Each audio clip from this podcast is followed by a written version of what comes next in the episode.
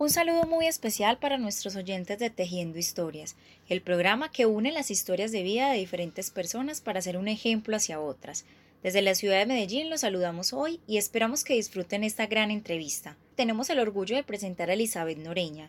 Como siempre, es un gusto acompañarlos Isabela Nao y Tatiana Venegas. Elizabeth Noreña Jaramillo es egresada de la UPB del pregrado licenciatura en lenguas modernas y de dos posgrados, especialización en la enseñanza del inglés y especialización en literatura con énfasis en producción de textos e hipertextos. Se formó como magíster en egiptología, que es la ciencia que analiza esta civilización del lejano oriente. Elizabeth, después de realizar el estudio en lenguas modernas, ¿en qué te desempeñaste? En la universidad comencé a trabajar desde el año 2007, inicialmente en el colegio de la Universidad Pontificia Bolivariana en el área de inglés. Al año siguiente también empecé a trabajar en la Facultad de Educación de la misma universidad. Entonces desde el 2007 he estado vinculada a la universidad y desde el 2008 a la Facultad de Educación. También he tenido la oportunidad de dar clase en el Centro de Lenguas en el programa de ESPEX, que es Español para Extranjeros.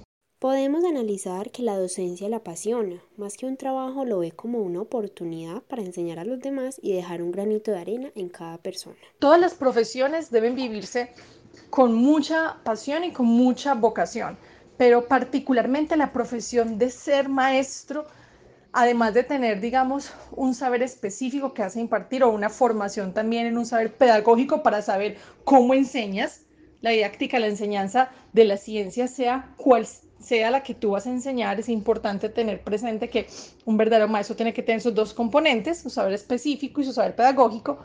Creo que además de eso, el plus más importante es la vocación. Es decir, esto es una profesión que vamos a estar directamente trabajando en la formación de seres humanos. Aquí no vamos a hablar ni de máquinas, ni de sujetos en serie, ni de algo operativo, algo que se pueda programar.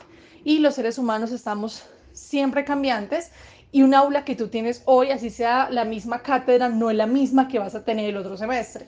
Entonces yo creo que cuando hay vocación realmente en esta profesión, tú trasciendes el simplemente impartir un conocimiento a el transformar las vidas de las personas que tienes allí, saber que como maestro no te las sabes todas. Siempre he procurado mucho como maestra a mis estudiantes desde el día uno decirles, vengo a construir con ustedes, venimos a aprender juntos, motivarlos también para que ellos confronten el conocimiento, para que ellos investiguen, para que no se queden solo con lo que se imparte en un aula de clase. Y me encanta cuando los estudiantes lo superan a uno, cuando los estudiantes tienen pensamiento crítico y realmente se puede dar una transformación del conocimiento al interior del aula. Tener en cuenta que la construcción del conocimiento, sea, una relación maestro-alumno, que el maestro no es el único protagonista de ese escenario, sino la construcción que se hace conjunta. Su faceta más importante o por la que más se ha empeñado en lograr es su maestría en egiptología, de la cual recibió su título en enero del año 2019, una ciencia tan poco estudiada en Colombia. ¿Cuál fue ese motivo para formarse como magíster?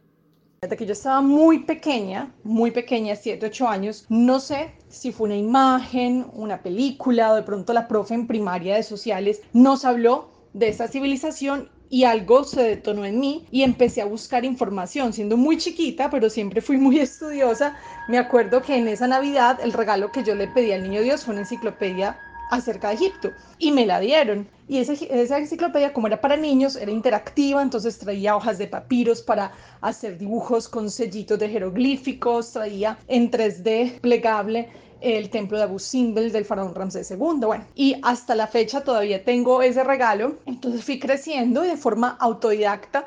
Eh, bueno, luego en YouTube buscando muchas cosas, siempre de forma autodidacta hasta que en el año 2012, eh, autodidacta, porque aquí en Colombia pues era muy difícil encontrar formación en esto.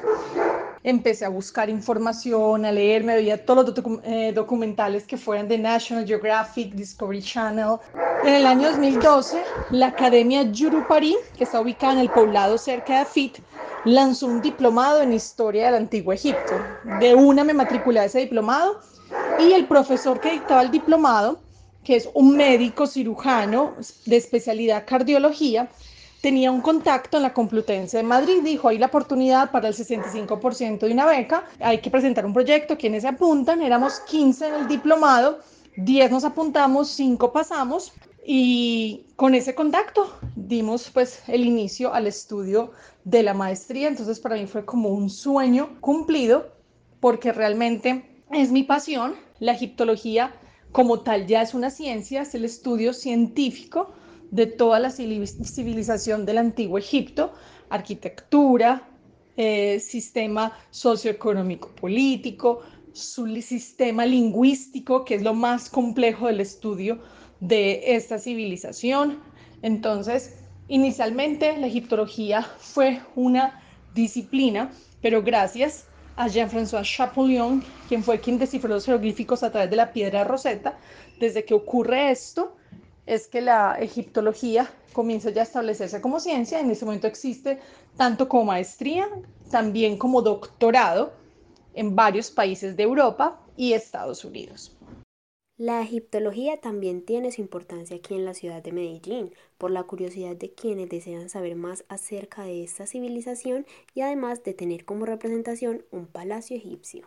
Por el Egipto actual, las personas han empezado a tener más su mirada allá, entonces ya luego van a querer ir al pasado, a esa tierra de los faraones. Medellín es la única ciudad de Latinoamérica que tiene un palacio egipcio que está en Prado Centro, que se considera un patrimonio cultural de la ciudad y a través del director del Palacio Egipcio hicimos un ciclo muy interesante en el 2018, principios 2019 de conferencias, a través también de la Academia de Marisabel Ángel, en el marco del Festival Internacional Árabe también hemos hecho varias ponencias y yo tengo mi propio sitio web que es Egiptología en Medellín, www.egiptologiaenmedellín.com, en el cual dicto cursos virtuales de egiptología y en el cual hago divulgación científica de esta área. Como sabemos, la vida es una montaña rusa de altibajos, derrotas y ganancias. Todos hemos pasado por duros momentos que se vuelven motivos para seguir adelante y despertarnos como el ave fénix, saliendo de los tropiezos y cumpliendo nuestros sueños, como lo es Elizabeth, una guerrera frente al cáncer de seno que vivió a principios del año 2019. Elizabeth, cuéntanos un poco más acerca de ese reto que te puso la vida.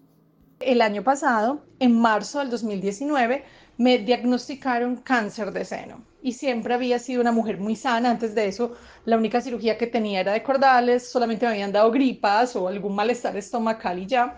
Soy una mujer joven, estoy en mis 30, entonces cuando tú recibes una noticia de que tienes un diagnóstico de cáncer, obviamente el panorama cambia totalmente porque hemos relacionado a veces el cáncer con una sentencia de muerte y ya uno puede ver esto como una oportunidad, como un viaje a sí mismo, como una escuela de vida y desde el momento uno decretarse una persona sana y emprender ese camino de sanación con la visión de sanar da una panorámica totalmente diferente. El año pasado tuve siete meses de quimios muy fuertes, en noviembre fue la cirugía, enero, febrero y primera semana de marzo de este año estuve en radioterapias y sigo con una quimio que ya es más leve y que ya termino todo este proceso, si Dios quiere, el próximo jueves, primero de octubre. Ese ha sido el reto más grande de mi vida. Elizabeth, gracias a la vida que te dio una nueva oportunidad y al apoyo familiar, lograste continuar con tus proyectos.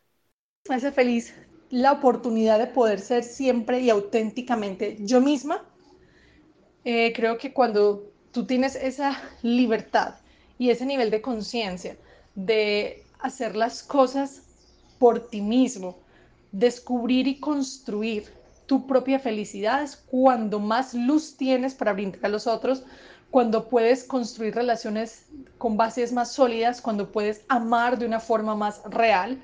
Me hace feliz pasar tiempo con mi familia. En ese tiempo he valorado por encima del trabajo la calidad de vida que tú tienes con tus seres amados. Me hace feliz leer, me hace feliz viajar, me hace feliz probar diferentes gastronomías del mundo y me hace feliz enseñar. Tu familia es un pilar fundamental para lograr tus sueños. Gracias a ellos se van creando nuevos proyectos y nuevas metas que cumplir. Cuéntanos acerca de qué es lo que te apasiona en la vida. Bueno, lo que me apasiona en la vida es leer, viajar, la egiptología, eso desde la parte pues digamos académica y personal y obviamente mi familia, mi familia es una de mis más grandes pasiones. Pero si vamos a hablar desde la parte personal, profesional y académica, una de las grandes pasiones mías es leer, escribir. Me gusta mucho escribir, me gusta escribir artículos, me gusta escribir cuentos. Eh, tengo el proyecto de escribir una novela histórica prontamente. Y bueno, esa ha sido pues como mi pasión más grande de leer y escribir y viajar. Me considero una ciudadana del mundo, amo viajar. Elizabeth Noreña es apasionada por la docencia, formando estudiantes con valores íntegros y con un acompañamiento mutuo en el aprendizaje. Además de esto, se encuentra entre los cuatro únicos egiptólogos de Colombia, una ciencia que pone en descubierto la antigua civilización de Egipto. Le damos las gracias a todos nuestros oyentes. Esto fue todo por el día de hoy. Los seguiremos esperando en nuestro programa Tejiendo Historias hasta una próxima misión. Feliz día para todos.